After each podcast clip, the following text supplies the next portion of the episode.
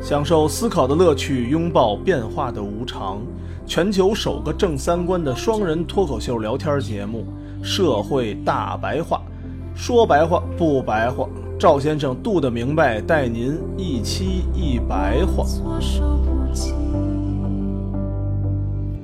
等到风起云去，长灯渐明，将记忆唤醒。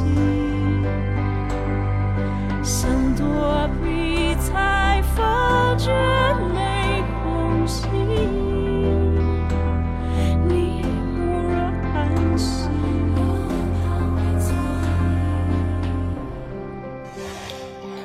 大家好，欢迎收听我们新一期《社会大白话》，我是赵先生，对面呢我们度的明白。大家好，我们今天从一个之前没有聊过的一个事儿，从电影的一些角度上聊一聊社会的一些发展和我们这个人群的一些小小的变化。像《狗十三》啊，这个电影好像是禁播了，禁播两三年还才哎禁播的。播呢，这有多大禁播它的？零五年，起码是一五一六年的一个片子吧。这种片儿有什么可禁播的呢？嗯，他可能觉得，啊有的时候禁播也是一种手段，有的时候也是一种没有运运作，没有运作到一定市场级别的这么一个不是权力机构的禁播，也未必，因为具体这块儿咱们可能要去查一下吧。嗯， 反正禁播到今天才上映，保守的说应该是一五年的片儿。它这个片儿主要讲的一个青春呀、成长啊、什么中国教育啊，就反正就类似这些东西吧。叛叛逆逆的呀，什么这点事儿，但是我觉着啊，就批判中国教育，首先我觉着没有任何的中国式的教育，嗯，只有合适性的教育，教育啊，不存在什么中国式和外国式的，包括咱们老说什么中国式过马路，我觉着特别扯淡，不存在任何中国式的过马路对，中国式这个，中国式那，我觉得都不存在，都是胡逼编的。嗯，所谓的中国式教育，其实国外也有，对吧？精英教育都是这对样，精的。英教育都这样。咱们看美国全世界比较火那虎妈，嗯，有一个在他们那边也有很大的五年十那得有十年左右了吧？啊虎妈这个概念刚传播过来。前些日子这虎妈又做总结报告了，对对对，我啊是吧这告诉我这十年你看虎妈到底如何你？看看我们这孩子到底成长啊确成实什好么样像了不错是吧？啊，对啊，啊。标准的那精英的孩子嘛，当时啊，这个做这款节目的时候， 我其实那会儿还挺小的，但是我扫了两眼，那会儿还是电视呢，啊里面同时还有英达啊，啊，这种所谓当时被各种网络批评，英达算是呃极不负责任的一个男人吧。那会儿不是老受到抨击嘛，嗯，是因为他跟就是之前的前妻的孩子们等等这些关系非常不好，不认前妻，啊只把这个精力用在现在这个孩子上，等等等等，反正当时大家对他印象挺大的。当时英达呢有说一句话，我印象特别深，其实没记住，但是我觉得可能童子功吧，对吧？啊人家念叨一句，脑脑海里就有这东西，嗯，什么时候倒饬出来不知道，啊嗯，他就说，人家说你这孩子，你训练的打冰球这个那个什么东西，说你孩子也不幸福，不怎么怎么着。嗯，当时英达呢，毕竟人家文化水平比较高，对吧？见过世面也比较多。当时他那个言论，其实他解释特别简单，他说有成就就快乐啊，啊。他说我们家孩子现在他打冰球很苦，经常会跟我哭，但是当他打出成绩的时候，他就会快乐。你没成绩的时候，当你一无是处的时候，那才是你真正的不快乐。好多人就当时吧 diss 英达，你知道，我操，你这孩子怎么着，这个那个的。我觉得他他哥们儿在电视上特别坦然，特别没羞没臊，你知道吗？我就觉得有成绩就快乐。当未来我的孩子能在冰球领域上能够，哎，不能说出人头地吧，起码说他能打过百分之九十九的人。然后在同龄人朋友们之间，他都是这方面非常不错的一个人的时候，我相信他对这种之前付出努力，他是很快乐的。这就够了，那还算怎么着啊？但你说你和那个某一个领域的世界冠军，这个不是一般人干的事儿啊。呃，但是你跟能跟你的朋友或者百分之九十九的人，九九十以上的人都能赢人家，真的是非常非常有成就。对，真的是，我记得十几年前我看电视看到的这么一个小观点，就在争吵这个问题。所以事实证明，对于精英教育来说，还是得延续虎妈的这种方式。啊，再补充一句，咱们不是要办冬奥会吗？啊呃，咱们国家有了自己的国家队，冰球国家队。啊，然后英达的那个儿子好像是国家队里的一员，是不是球星？咱们先暂且搁下，但是是这个中国国家队里面的这么一员，我记得是冰球队咱们总书记还接见了一下，对，嗯 对啊，这算 刀上了，当然当刀上然了，不错，萝卜这坑儿没白埋，没啊没没没没，整个这电影啊，就是围绕青春如何叛逆啊，父母这辈儿如何教育孩子，还有就是奶奶、嗯爷爷奶奶对如何心疼孩子对怎么心疼孩子这么三代人的这种价值观碰撞，通过一条狗给串起来的。嗯，但是我觉着这个电影并没有反映中国教育的全貌。嗯最近还有一个电影是《无名之辈》，嗯，无名之辈我也看也了，拍的也挺好的。挺不我错的觉着这两个电影合在一块儿，其实才是中国教育的全貌。一个城市的一个农村的是一个吧？城市的一个村的。那个电影的主角应该是那个小流氓打砸对抢对那对对个对，，两个小流氓对都挺有典型的，那两个人其实就是留守儿童，嗯嗯，就没是留守错。儿童。中国教育其实一个是留守儿童的一面，一个是城市里这种过度度这这个种过度消费的一面教育的这种。两个结合一块儿才是中国教育全貌，所以咱们今天就不讨论中国教育了，嗯，咱也不做影评，咱们啊说说这个关于青春期啊，还有这个叛逆期这种心理机制。以这个大明白为这个青 叛逆代表是吧？所有爸爸说的话我都得对 diss 咱一遍们，为什么非对得这么较劲？对，为什么这么较劲，这么渴望自由啊？现在也渴望， 是吧？现在也渴望。其实还渴望呢。这个人呀、尤其进入现代化以后啊，最明显的一个特点就是个体意识的这种发对展，嗯对，而且越往现代走，嗯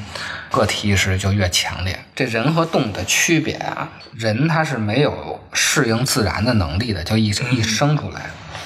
最明显的就是小马小鹿的，嗯他一生下来他就能跑，对，没俩小时就跟着爸爸妈走了。但是这个人不行，十几年啊，有的很多都对啊，就越发达的文明，孩子进入社会的中间的时间就越长。现在咱们看这些基地组织的，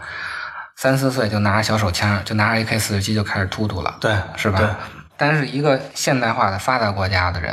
如果他的大学教育特别普及的话，他可能二十岁才开始进入社会，对，就是小时候还吃屎呢。越上层的文明吧，他这个人进入到社会的这个时间就越长。这个人啊，面对大自然啊，适应机制的缺失吧，使得咱们人面临这些自然风险的时候，其实比动物有更多的危险。对，但是这个恰恰是奠定人类发展的基础。人在这个生物学上的弱点啊，恰恰是人类文化发生的条件。嗯，就你要没有这些没有阻碍你对没法去改进嘛你。有没有这些弱点？你跟小鹿时候蹦起来，你就能蹦蹦跳跳的，其实对就发展不出发人展类不文了明来。嗯，咱们人刚出生的时候啊，其实在各个方面都受到家长的保护，尤其刚生出来的时候，家长是保护他最多的，但是嗯同时他的自由也是最少的时候。对，他他也没很快乐。他没准就躺在 摇篮里，他想爬出去，你没准就给他抱回去，对对吧？对，一方面他受到的保护特别多，一方面他受到的束缚其实也最多的。嗯然后他慢慢长大了以后，他随着他这个身体不，需要保护了。对他身体这个外在的机能越来越那嗯个完善以后，就出现一个什么问题呢？他的目标和家长的目标就开始不一样了。对，我们想要这个关系， 你只我家长只想让他学那个关系。比如说这孩子，我一天我就想吃八个冰激凌啊你你家长肯定就让他孩子吃一个冰激凌，哎呀，还吃不冰让激凌这不是事儿，不是天每家都打架吗？对啊，啊，我还没见过一个因为不吃因为吃冰激凌不打架的家庭呢。这个就是孩子慢慢长大以后，他开始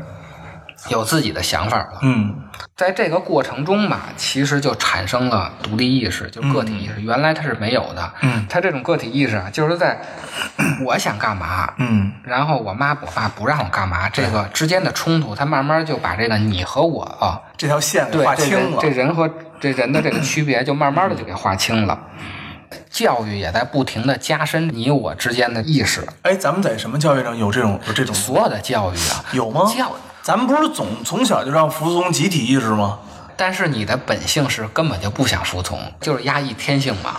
它慢慢的就加深了你我之间的差别了。原来我是我，你是你，我们之间是不一样的。刚出生的孩子啊，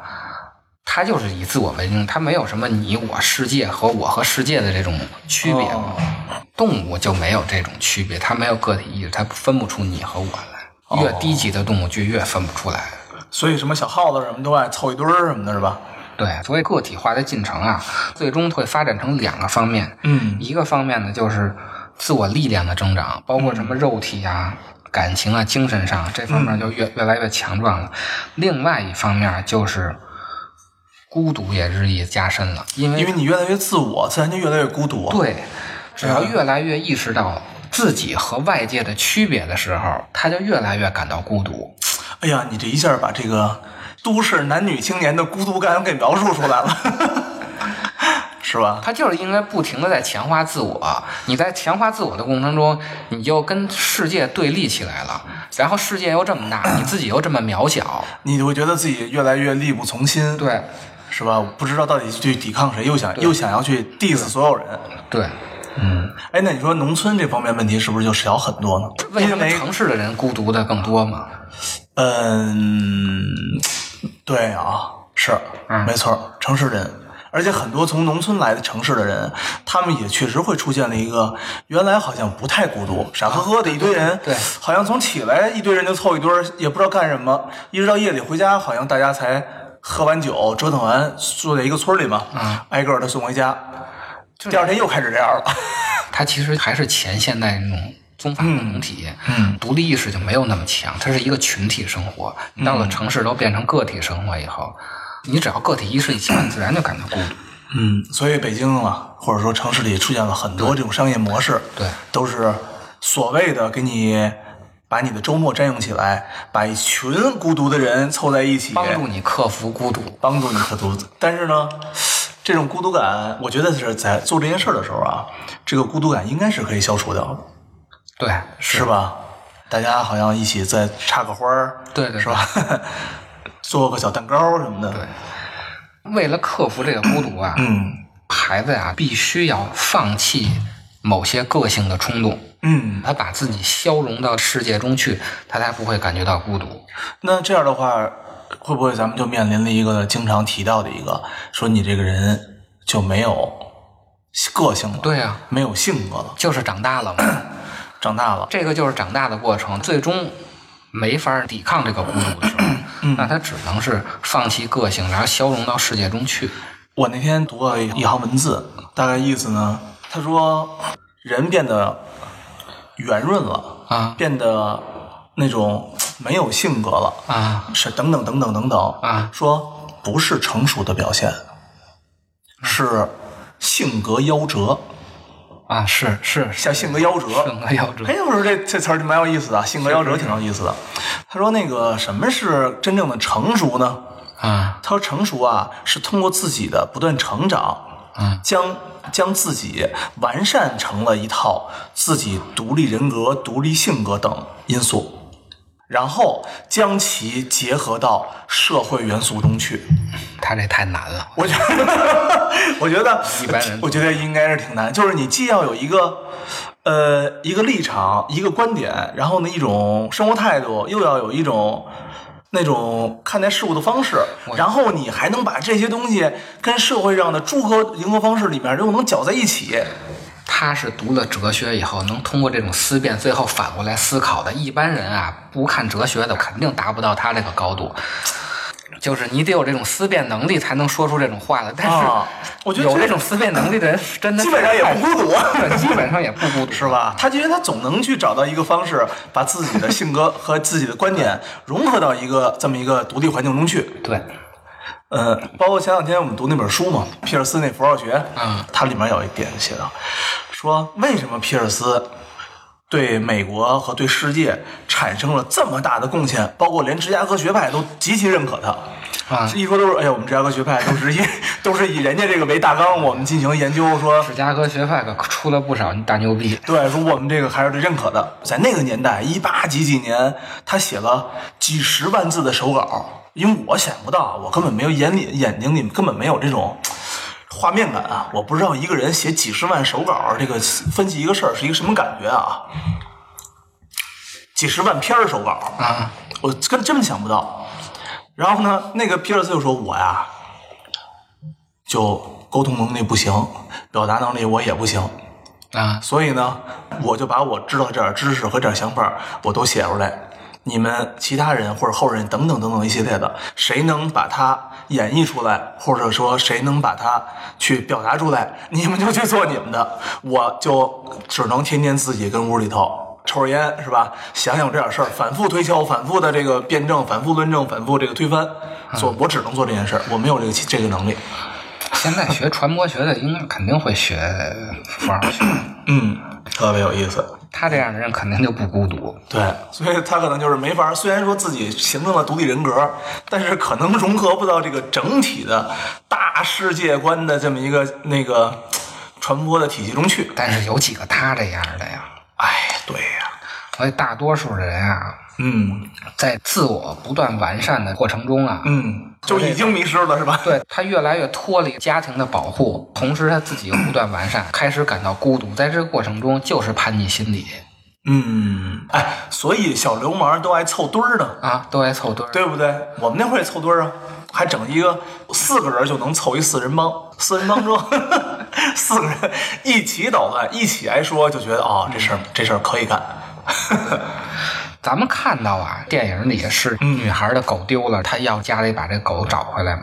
其实她就是想让父母、嗯爷爷奶奶理解她，理解她这种做就是法孤，对她这种孤独感。嗯嗯，个性崛起以后，对她想让家长去理解她这种独立意识，嗯嗯包括咱们离家出走。啊，其实你要的就是父母说一个“妈错了，爸错 了”，自己就敲门儿就回来了。哎对，但是这种离家出走啊，大多数情况啊，咱不说那个特例啊，嗯走丢了那咱不说，大多数都是没两天在网吧玩两天，偷偷摸摸就回家了，念不出溜儿，钱花完了啊，就当没事儿没 了，没这事儿了，行了就是因为啊，啊，你在获得自由的同时，嗯其实你也失去了保护，哎，那可不是嘛，就是你还是那句话，我们都只想享受这个自由的状态，对但是呢，我们需要被约束才能取得的一些利益呢，对我们又不愿意去付出，对任何人都这样，保护对应的就是束 缚，对，自由对应的就是没有保护，你别说孩子了，嗯，家里爷爷奶奶基本上到八九十岁了，嗯，好多这个爷爷奶奶的问题和父母之间的问题，其实随着年龄越来越变大，有很多家庭开始激化了。嗯，激化原因呢，我从一个旁观者啊，我就看，其实最主要的是什么呀？这个人从年轻的时候，他是一个被保护状态，对吧？嗯，然后同时他也被剥夺了自由，嗯我让你吃你就得吃，我让你睡就得睡。嗯 我给予你钱，给予你奶粉，给予你生活，你就完成这件事儿。到老了之后呢，其实又回到小的时候了。嗯，我让你吃你就得吃，对啊呀、我让你睡你就得睡，我让你吃啊让你吃让我让你喝水得喝水。但是呢，在这个时候，或甚至于说，我让你休息好了，不要给家里人干活了，因为老人其实还是希望做出贡献的嘛，这是咱们能理解的。总是哎，我去刷碗吧，我去扫地吧，我去怎么怎么样吧，他总是希望自己做一些什么事儿。其实孩子没有区别，对和我要出去玩儿， 对吧？这没什么区别的，对吧？但是呢，我们的家长像咱们的父母就会说，你不要去扫地了，嗯，你不要去刷碗了。第一呢是怕你把东西弄掉了，然后伤着自己；第二呢，你也别累着了，休息好我觉得更重要。但是这个时候，我发现啊，起码在我们家庭中吧，其实激化了非常多的矛盾，就是你越不让他干什么，你越说你别收拾桌子了，他越给你收拾桌子。这个吧也有理论依据，嚯， 这都国际论都有。啊我跟你说，这东西什么他妈犄角旮旯的都有理论。早论证完了是吧？这人呀、有两种需求，嗯一种啊就是饿了、困了、渴了，这个就是身体上的需求；嗯学术上呢叫自我保存的需求，就你要吃不吃饭不就饿死了吗？嗯啊那当然了对啊。所以呢，你解决这些问题呢，其实就必须是参与劳动，嗯，对？吧？还有一种呢就是精神需求，嗯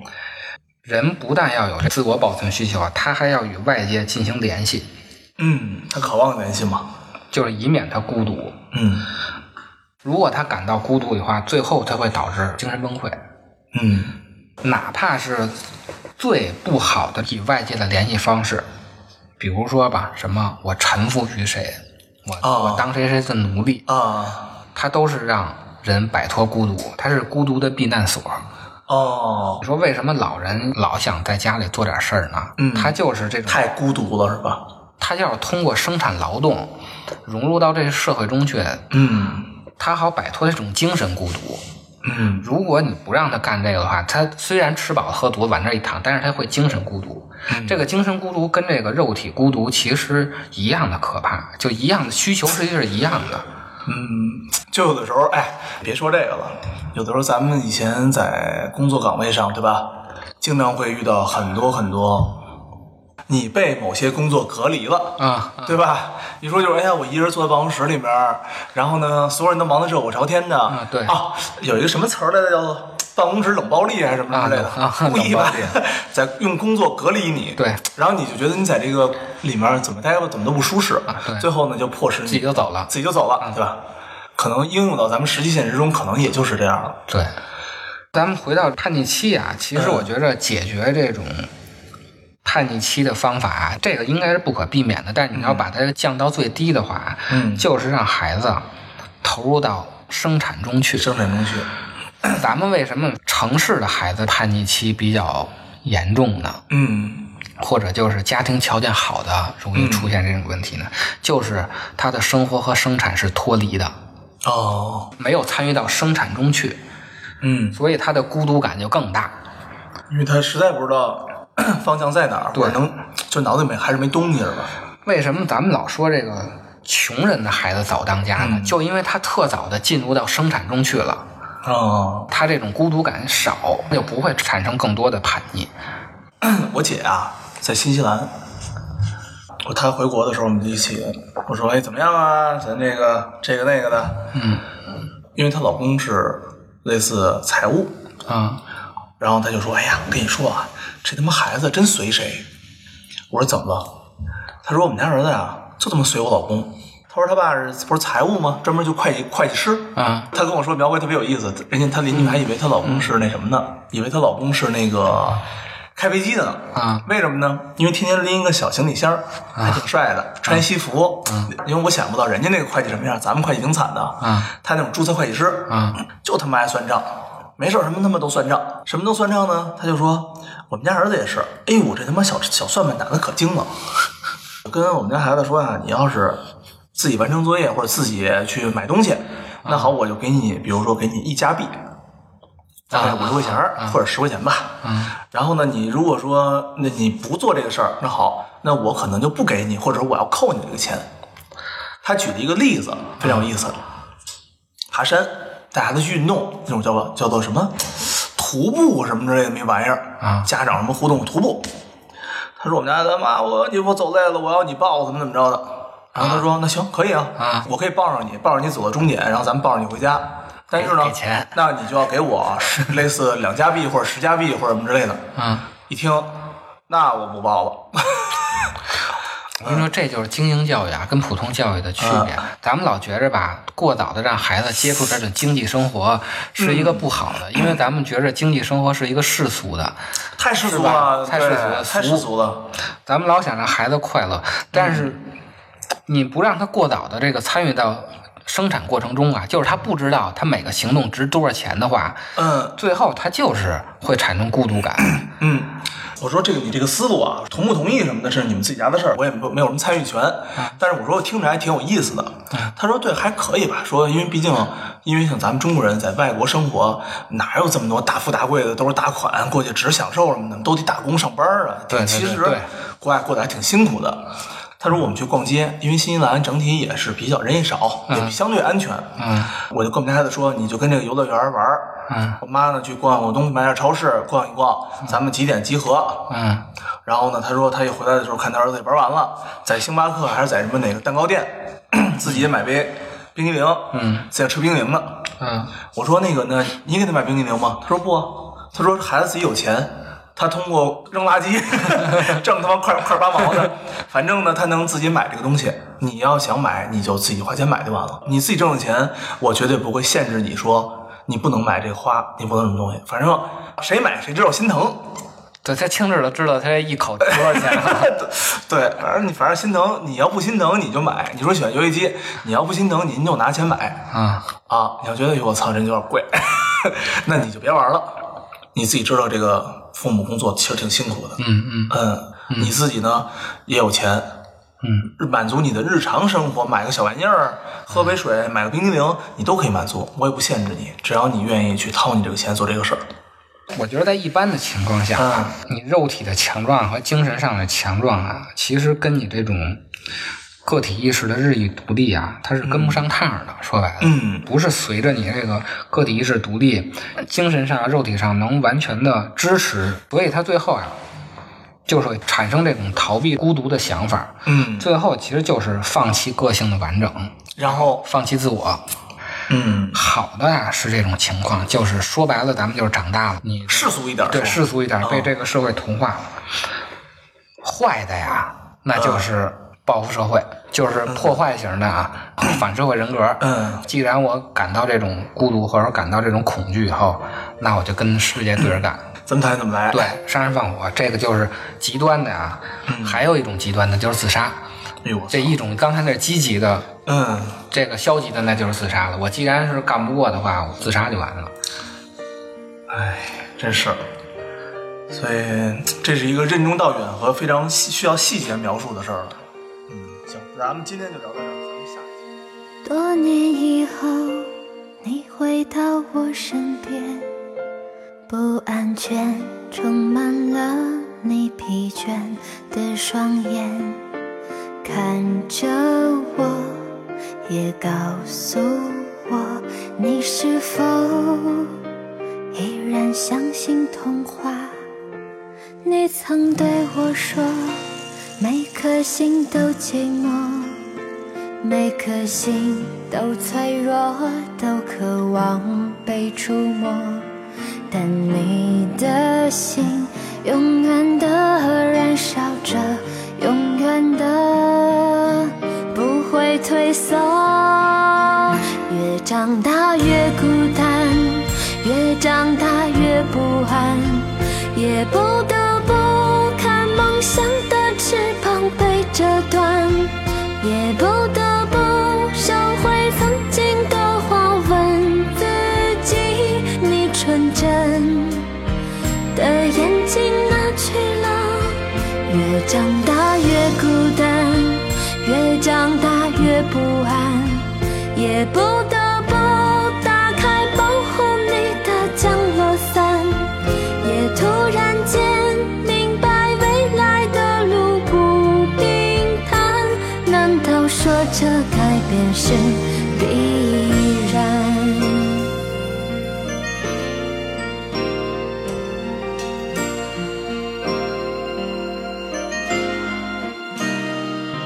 多年以后，你回到我身边，不安全充满了你疲倦的双眼，看着我，也告诉我，你是否依然相信童话？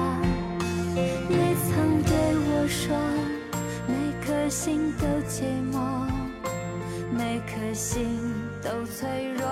都渴望被触摸，但你的心永远的燃烧着，永远的不会退缩。